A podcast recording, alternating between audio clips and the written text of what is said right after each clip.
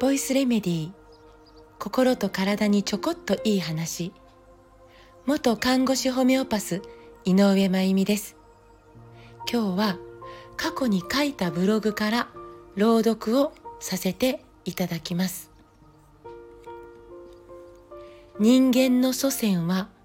微生物だと思うから。約2キロ。これは私たちの腸内細菌たちの重さ。私たちの体は微生物でいっぱいだ。肌にも胃の中にも肺の中にも腸の中にも星の数ほどの微生物が生きている。お母さんのお腹に宿った時子宮の中は完全無菌質だった。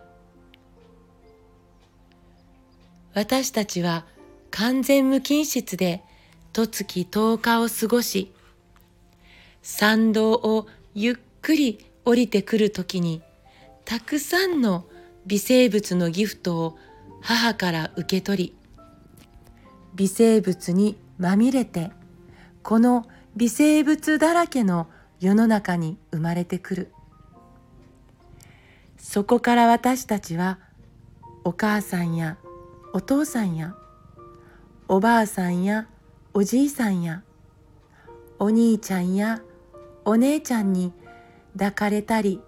触られたりしてまずは同じ血を分けた存在に常在している微生物の移植を受ける。そして外に出て土に触れれば土は1グラムに1兆個の微生物がいてそこから相性の合う微生物たちが私たちの体にやってくる。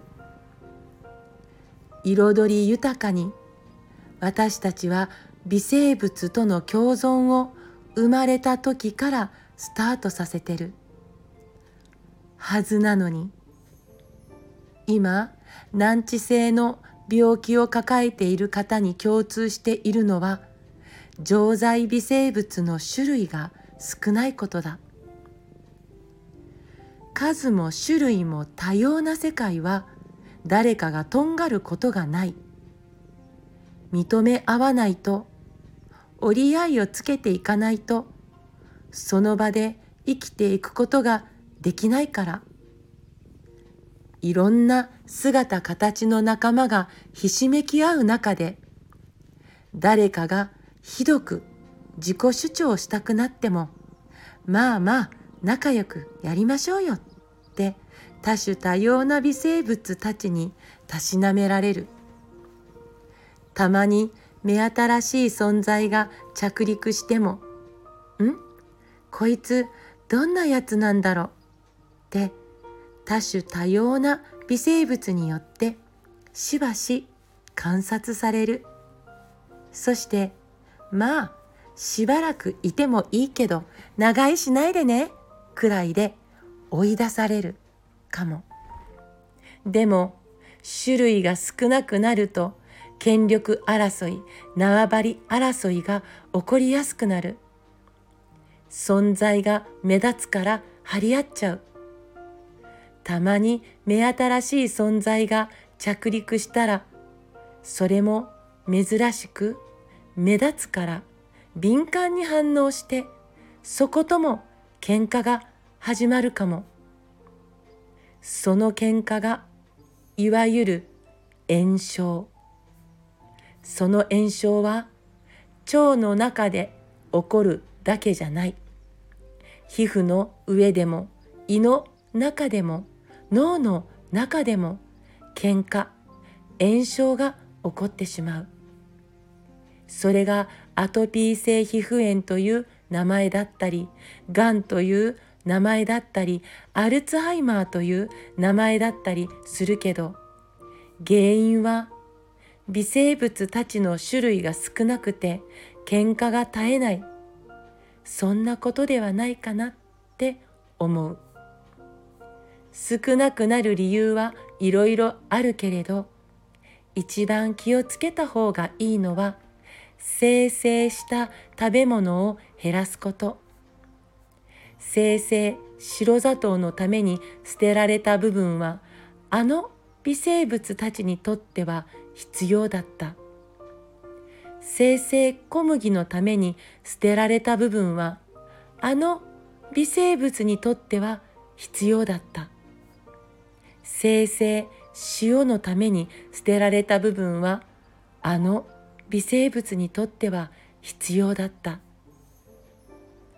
生成されて残り際立った部分を栄養にできる微生物だけが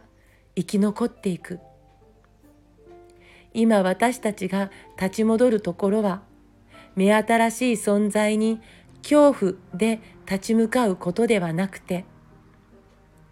この地球に一番最初に誕生した生命である微生物たちが私たちの祖先だということを受け入れてしっかりと観察をして教えてもらって助けてもらいながら喧嘩腐敗炎症の流れを調和発酵治癒の流れに変えていけたらいいな。だからまず台所の調味料から生成を減らして発酵を止めていない調味料を楽しもう。まだまだできることあるから、あるはずだから、都合の悪い微生物を殺してしまうという手段に頼りきる前に。このブログは2021年1月14日に書きました。私たちは特にこの3年間でたくさんの微生物をアルコールなどで殺してきたしそのことで常在微生物のバランスを崩してきたかもしれないですね。だからこそ2023年は土に触れて人に触れて動物たちに触れて植物に触れてそのことで多様性豊かな微生物と触れて多様性豊かな微生物が住む体を取り戻していきましょうね。今日も最後まで聞いてくださってありがとうございます。また明日お会いしましょう。